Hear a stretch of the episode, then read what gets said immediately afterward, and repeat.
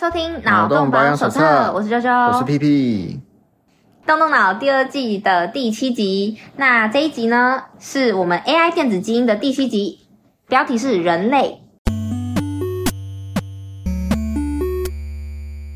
这一集有两个小故事，第一个小故事呢是这样的。故事中有一个人形机器人的家庭，然后这个家庭里面他们是那种就是有点像是人类典型会上新闻的那种暖心节目。就是这个小家庭，他们有一个年迈的爷爷，可是这个爷爷他生病了，他虽然是机器人，可是他生病了，嗯、所以导致他就会嗯有点像是人类的那种失智吧，失智，对，他不不太能够 AI 失智，讲话，对 AI 的失智。只有在可能他的孙女在唱歌给他听的时候，他会露出就是慈祥的表情，然后笑，然后听他唱歌这样子。嗯嗯嗯。对，这个爷爷的人形机器人叫做后藤贤治。那那这个小家庭，他们因为上新闻的关系，然后让很多人知道他们家庭遇到这样的状况，就是家中的这个 AI 机器人会有失智的状况，然后会遇到这些问题。嗯。对，那因为受到了关注，就会有更多的一些资源嘛，就有人。有记者之类的，就来督促他们，请他们呢，必须要把这个爷爷治好。嗯，AI 机器人的失智是可以治好的，人类没办法嘛。我们现在的科技是没有办法的，我们医疗不够好，但是 AI 是可以的。那这个人呢，他就一直 push 这个家庭。里面的爸爸跟妈妈说：“哦，你们一定要把这个爷爷治好啊！AI 也有人权呐、啊，他应该要被治好，他要享受医疗的权利什么的。所以之后他们就决定说：好吧，那就让这个爷爷接受治疗。结果呢，这个生病后的爷爷，对不对？他那么和蔼可亲，非常好相处。但是事实上，这个爷爷他在那个医生把他，其实就是机器人工程师啊，把他治好之后，他就立刻开始发脾气，他就在病房里面揍这个儿子，就是这个家庭的爸爸。”他就揍他，跟他说：“你怎么可以让我做出这件事情？”他因为他这个爷爷觉得说上电视很丢脸，这是一件丢脸的事情，就是他生病上电视，对，他生病，他失智，怎么可以让他上电视？可是这个爸爸初衷其实是想要让更多人知道说，诶，遇到这种问题的话。也有其他人是这样的，就有点像分享伤痛啊，嗯、分享故事这样。然后他就很生气，就揍他儿子。那这个一直 push 他们做这件事情的记者呢，他就感到奇怪，他就想说：哎，怎么会这样？你是不是没有把他治好？嗯、结果那爸爸就说：没有没有，这才是我我的爸爸他真正的样子。嗯嗯，对。那问题就来了，这个记者他就问了医生说：那那我这样子做是对的吗？他自己就开始。嗯，认知失调，他觉得说，哎、欸，那我这样做到底是不是对的？那医生就回他说，呃，你那是你自己的想法，我没有兴趣理你，类似这样的话。对，那其实这个我觉得也算是人类会遇到的问题啦，因为我们人人就是会慢慢的老去嘛，然后甚至会遇到一些疾病，因为我们随着我们的那个年龄可以一直不断的延年益寿，就开始会有一些神秘的。症状，例如说，以前的人可能很早就挂了，他们甚至还不会遇到什么老花眼啊，或者甚至什么什么三高啊之类的问题，就已经先死掉了，因为别的可能生病还是别的关系。但是现在，因为我们可以延长寿命，可能就甚至出现很多什么失智还是什么什么的问题，就是你的身体可能还行，可是你的脑部已经开始病变了。这样，那他们现在的问题就是这一些原本。原本就是这个爷爷变僵之后，这个家庭就几乎已经是他们就是过着平凡又简单的幸福，嗯、对吧？虽然要照顾这个爷爷的身体，可是他不会有情绪上的暴力，嗯、我觉得这很重要。那原本可以正常解脱的家人，因为 AI 它。可以治好，他们就要这样子继续再被折磨下去。那你觉得这是一件好事吗？其实这就是我觉得他第七集的标题“人类”其实是人人性会比较好了。嗯，就是这就是个人性啊，这是人性啊，就是就是他生病的时候是你想要的东西，就是这个东西坏了是你想要的状态，把它修好了你就，不想要啊，哦、对吧？嗯、它的它的缺损才是你要它的目的，嗯，不是你享受它的。原因，嗯，它的缺损是你享受的原因，嗯，那它完美了，你就不要。了，反而有时候会这样，这就是人性，嗯，我觉得这这种人性会比较好，就像说这个这个爷爷他生病的时候是是好人，天使爷爷，但他治好之后呢，他就是个暴躁老爹，对，对吧？开始发脾气，这就是人性啊，那这就是人性的两难嘛，对不对？你看哦，周围的人一定想要那个好的人，对。对，但是道德会告诉你他是生病的，嗯。这其实是人性，就只有人会在乎这件事。其实，因为他们他们 AI 他没有办法，他以他的剧情设定，他没有办法演绎安乐死。但你可以想想看，安乐死就是哦，我懂你。如果他存在的这个状态是他活着，大家希望他活着，可是大家一直在烧钱，而且本人可能痛苦，或者是就让他解脱吧，那大家不用烧钱。嗯，所以才会有很多人都说，啊、对。就是才会有很多人说，必须要在生前的时候，你就先签好那些东西，才不用让家人拒绝急救，对，去烦恼这些。嗯，对啊，这就是人性啊，就是你要的是他确诊不会，就像是，当然并不是每个，比如说绝症或者是植物人或者是什么呃，遇到遭遇到这些疾病的家属，都是希望病患可以被安乐死的，因为有些人他负担得起，但是对于那些负担不起的人来讲，缺损就是他们要的。那个缺损就是什么？就是这个患者他可以安详的先走，先离开啊，不要在那边苟延残喘，耗大精力跟时间。嗯，嗯，这个缺损就是他们要的。可是如果用他完美的时候，就是什么？就是他继续活着，是这个社会要求你的道德制高点。就像是这个治好这个报道也是这个社会要求的，那这个家庭其实没有很想，对，因为是这个社会的压力嘛，对不对？对。那在现在没有安乐死，没有办法安乐死的，在台湾。就就我们就面临了这个情况啦。这些家庭基于这个社会，基于法律，他们没办法做这个，他们必须要保持所谓的完美，就是人要活着。但一方面，这些家庭要的可能就是那个残缺。哦，对，但是这是人性，这是个人性。我觉得像像你刚刚说到这个，就是社会新闻层出不穷，像是什么照顾那种久病的人的。伴侣，嗯，或者是什么兄弟姐妹，嗯，或者是父母，最后怎么样？就是情绪失控，最后把他们杀了。嗯，那为什么我们会对这种人感到同情？其实是因为我们知道说，照顾在病榻上的病人有多么的辛苦，然后这个对心理是一个很沉重的负担。那当这样的负担一直不断的呃累积的时候，他可能甚至他有时候就会情绪失控，然后最后做出了这种无可磨灭的错事，或者我们说憾事就好。嗯，对，那呃，我会觉得说。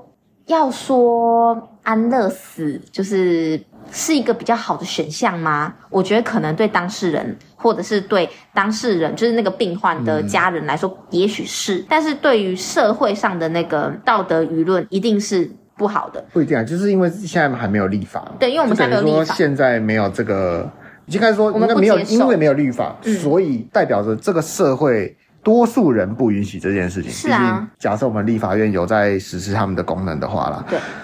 那代表说，这个社会绝大部分人不允许这件事情。对。所以是这个社会不希望你做这件事情。对啊，而且你想哦，今天就算说是，例如说小孩没有照顾父母，没有跟父母住在一起，华人社会就开始挞伐你了。你今天送一个你生病的家人，然后去安乐死，大家一定嘴爆。对啊，这好像是可以去思考一下的问题。这这就是人性啊，嗯，人性 就是应该是说，他他这个这一场表现的其实是也是人性的一部分啊。就是你每个人要每个人所追求的目标并不见得相同，而且有时候大家追寻的东西是矛盾的。这就体现到我们的第二个故事了。没错，那第二个故事是也是人性，但是它是一个在追求人性的一个步骤，但，充满了矛盾。没错，第二个故事的话呢，是主角是一个人形机器人。第二集的道歉客服，对，他是一个要不断道歉的客服。那他这种客服不是什么帮你解决问题，没有没有，他们没有解决问题。他接到电话其实就是怎样让那个当事人抱怨，让那个客诉的那个客人骂他，对，然后骂烂这样子。那他遇到问题就是说，如果说人形机器人去登门道歉的时候呢，这些人类他们会看不起机器人，嗯、觉得说啊，他们又不是人，你你这样来道歉又没有诚意，因为毕竟你不是人嘛，你这样子道歉的话，那哪有差？就是这就是啊人性的扭曲，就是他们、啊、他们不接受电话道歉，因为他们觉得说在电话里面讲话的很有可能不是人类，是机器，是电脑，嗯、所以他觉得说你不是本人道歉，那我就不要。好，那。他们就登门道歉，登门道歉，他一看发现，哎，是机器人哎，那也不是人呐，那那我也不要，对。对，那那就问他说他。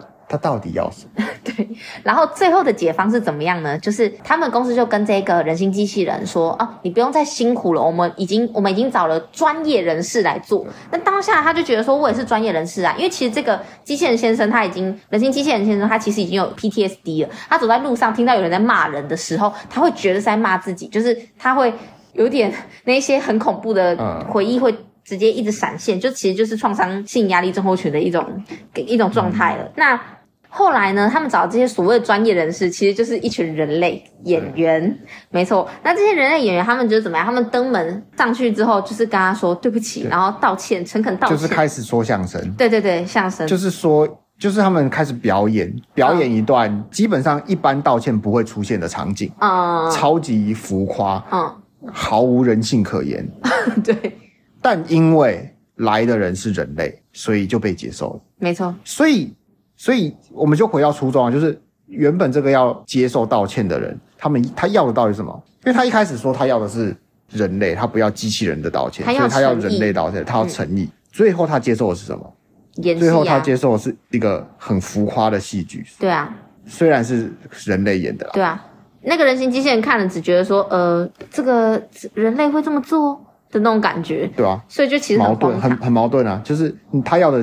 诚意没有，嗯，但其实他要的什么？他要的是有人为这件事情负责，嗯，对不对？因为他最初的想法是，我是被害者，我需要有一个人在加害者的角度向这件事情负责嘛。结果他最后接受了什么？他最后接受的是，甚至不是那个加害者，而是那个加害者为了敷衍你，他去请一帮演员，然后演一个戏，然后说啊，乖啦，对，你就接受了，没错，对啊，所以很矛盾啊，就是又是另外一种人性，对，对吧？那所以，所以就是可以问出我们今天的问题，就是机器人道歉真的比较比较没有诚意吗？但我们已经说了，这个是人形机器人，它是有情感的。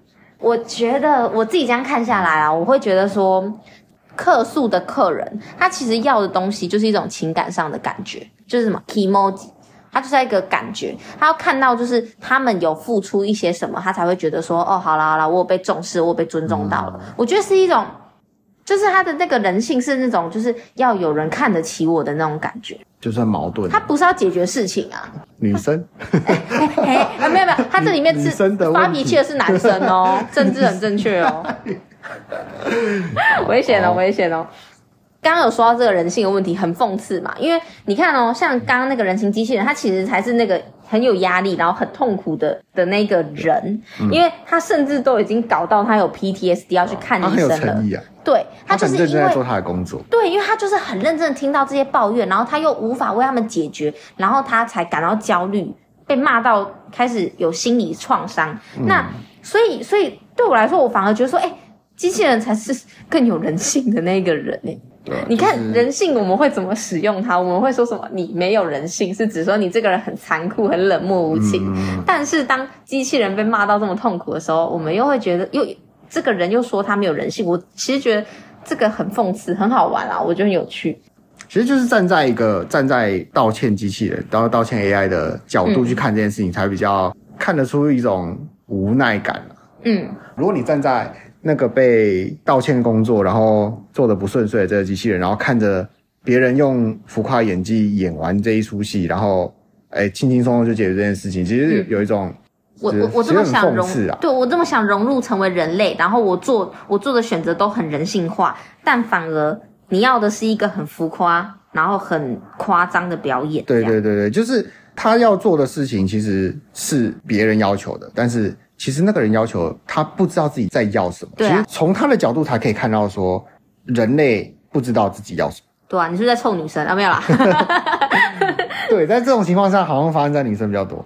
好，他们他们不知道自己要什么，但是这也是一种人性啊，就是我要，但是我不确定我要什么。嗯、其实蛮多男生也会。他以为自己知道了，但其实不知道。嗯、就是人呐、啊，啊、就我觉得不限定性别，只是说，女生因为比较常在生活上有这些。这些问题，所以变得比较容易拿来说嘴。嗯、男生的话就是职场上，你看那些主管跟你、哦、跟你讲讲东讲西，就他要南跟北，对，对吧？那他把它包装的好像比较没有那么夸张，但是女生的会比较显露在一些比较小细节上，所以大家可以看到很多影片都会拿这种类似的东西来做梗。嗯、我现在不是要臭女生，因为因为在职场上，嗯、男生比较好发于职场上，那通常他、嗯、而且他们通常都是有主管的头衔，所以他们是比较有。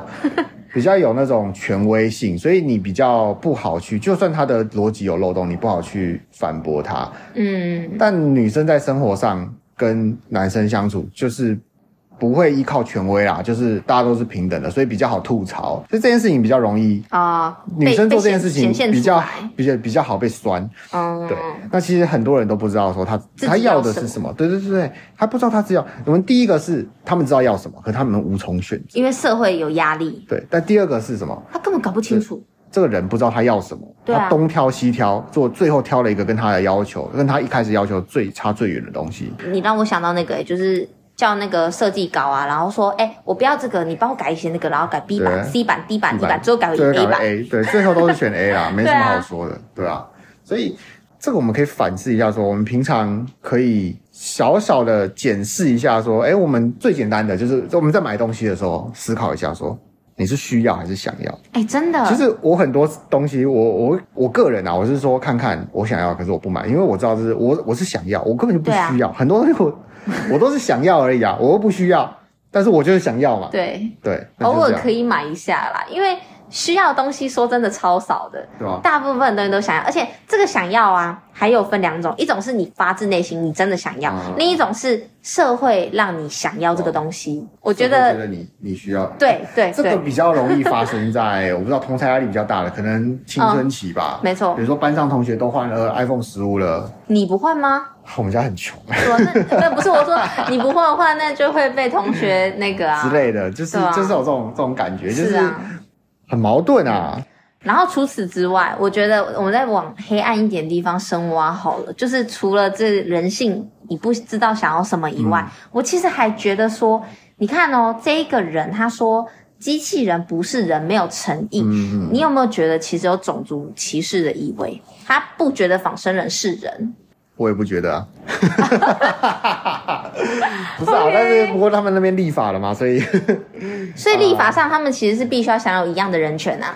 对他们，其实他们这种说法，我们在台湾，你应该可以代称为同性恋婚姻不是婚姻，因为他们不是一男一女。对，就是就就是类似这种，对啊，你就可以想象他们他是这样的发言，嗯。因为我也不认为人仿生人是人，至少目前不是。嗯，好，那不管，就是你大概可以可以理解为是这样的发言。对啊。那其实在这这样的发言，其实就是讲非常的政治不正确。嗯，种族歧视啊，完全是。对，但是也没必要这么政治正确啦。对对 对，所以太正确也不好啦。对，所以但我的意思是指说，嗯，我因为我觉得他在这一部里面，他到目前都还没有谈到种族歧视的部分。然后，但我我其实觉得有一个很有趣的点是。到底，如果真的出现了这个仿生人之后，嗯、我们真的有办法把他们当成是人一样来爱他们吗？哈，我觉得不用到爱耶，还好啦，不需要真的到爱啦。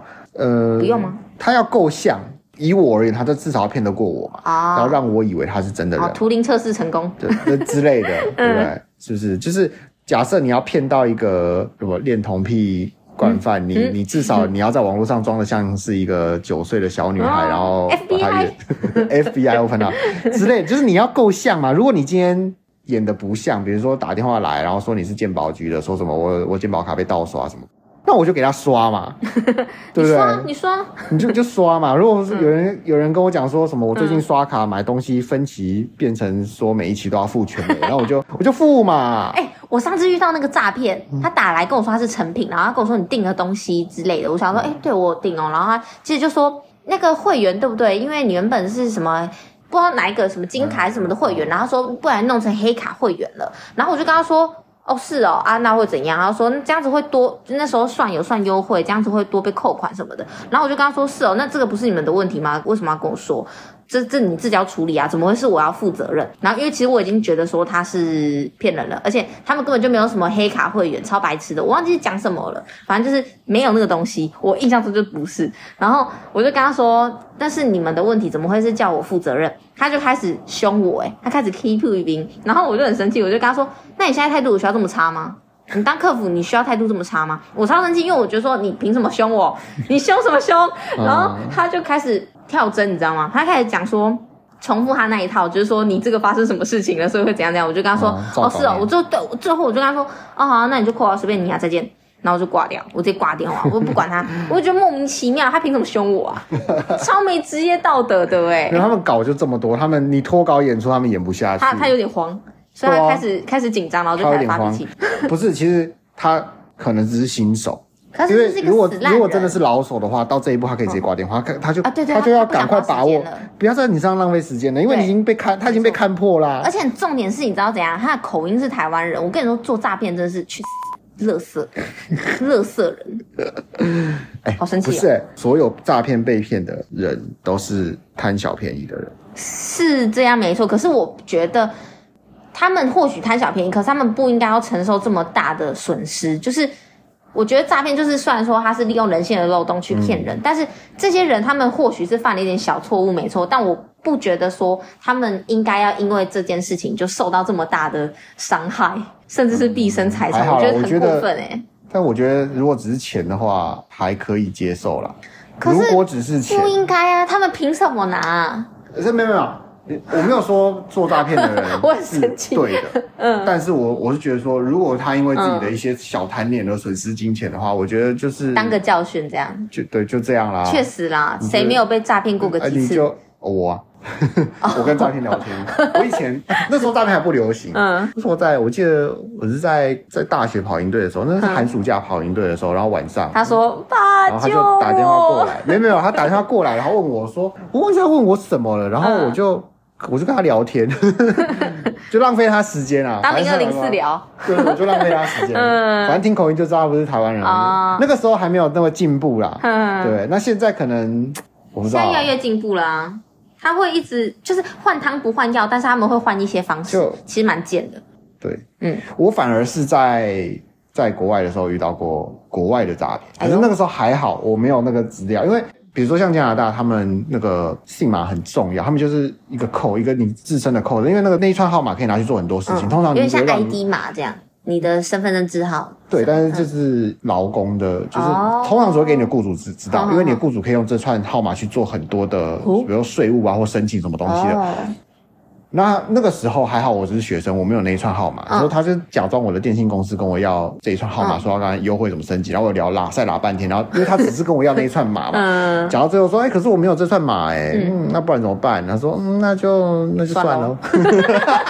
而且重点是因为那我刚去，那时候我刚去，然后刚申请号码嘛，嗯。所以他们可能就是说你，因为你刚申请号码，他就是他们已经抓到说，哦。嗯，哪一些大概在大学附近嗯，刚申请号码的都是刚来的留学生，所以他们其实大部分都不懂，比较好上当，对不嗯对？他没想到英文程度差成这样。我跟他讲，他讲半个小时，没有几句话是可以。他有印印印度腔，然后一讲话又快，你知道吗？对，因为我刚刚就是想说，如果说是外国人的话，我们可能因为你看我们是台湾人的时候，我们听那口音很快就知道说大陆人、大马人。但是在我想要在外国的时候，如果不是那么夸张，例如说印度腔，我们其实是很难听出他是不是哪一个地方的那种口音，就不明显啊。国外的客服通常是转给印度啊，转给印度，因为印度人愿意。去做这个。哎，有道理。耶，对耶，对，所以那不是听口音，只是说还是客服的问题。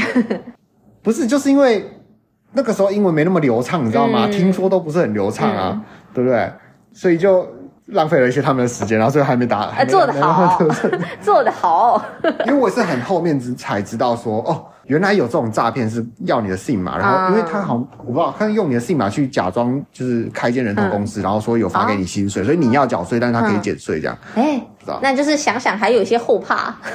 之类的，反正反正那时候没有让他得逞啊，对吧、OK，那我们拉回来，你觉得有没有可能诈骗以后改用机器人？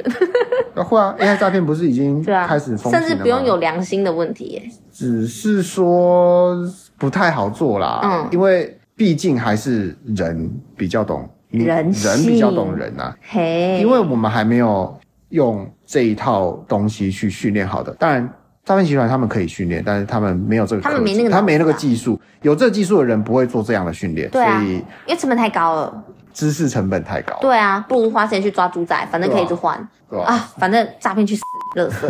嗯，哎呀，所以这个就是啊，各种人性啦。不过说到这个客服机器人，其实我觉得这这其实是一个好办法，你知道吗？就是我日本比较，因为台湾的客服通常真的是有要帮你解决问题的。嗯，对啊，说客你说日本有很多是给你拿去骂对，日本的它文化嘛，他们有很多的道歉专门，嗯就是他的工作就是道歉，没有别的，他的工作就是道歉。你让我想到那个失恋的壳诶，就是有点像是他们他们是做那个工作，就是穿一个布偶装，哦然后你就发现，就拿棍子一直打他、就是揍他这样，就是就是跟那有点像那种个感觉。路上，然后你可以就是付钱，然后打人的那种。对对对对对。然后客服就是用骂的。《天使消失的街头》哦，听起来就很悲伤。超老，但是是那个竞技小子演的。谁？也赞，好看。好，没关系。嗯，这个是老东西历史了哈。嗯。好，所以我觉得这个客服这种挨骂客服转给机器人，其实是一个很好的主意。我觉得是啊，就是一个。当然啦，你前提是不要把它当人看。嗯。然后他就用 AI，因为。我们就说了嘛，有人用 AI 模仿人的声音，然后去，因为有些人提出的概念了嘛，就是 AI 模仿人的声音模仿的很像，嗯，然后他甚至可以做出一些求救信号，让人家觉得说，哎、嗯、啊，我的小孩怎样怎样的，然后就就去骗人家钱。那可不可以用同样的技术？他甚至不用 target 在特定的人身上，他只要用一个很像人的声音跟人的语言，然后给他一个基本的应对进退，嗯的的概念，然后他就可以做一个道歉客服，哎。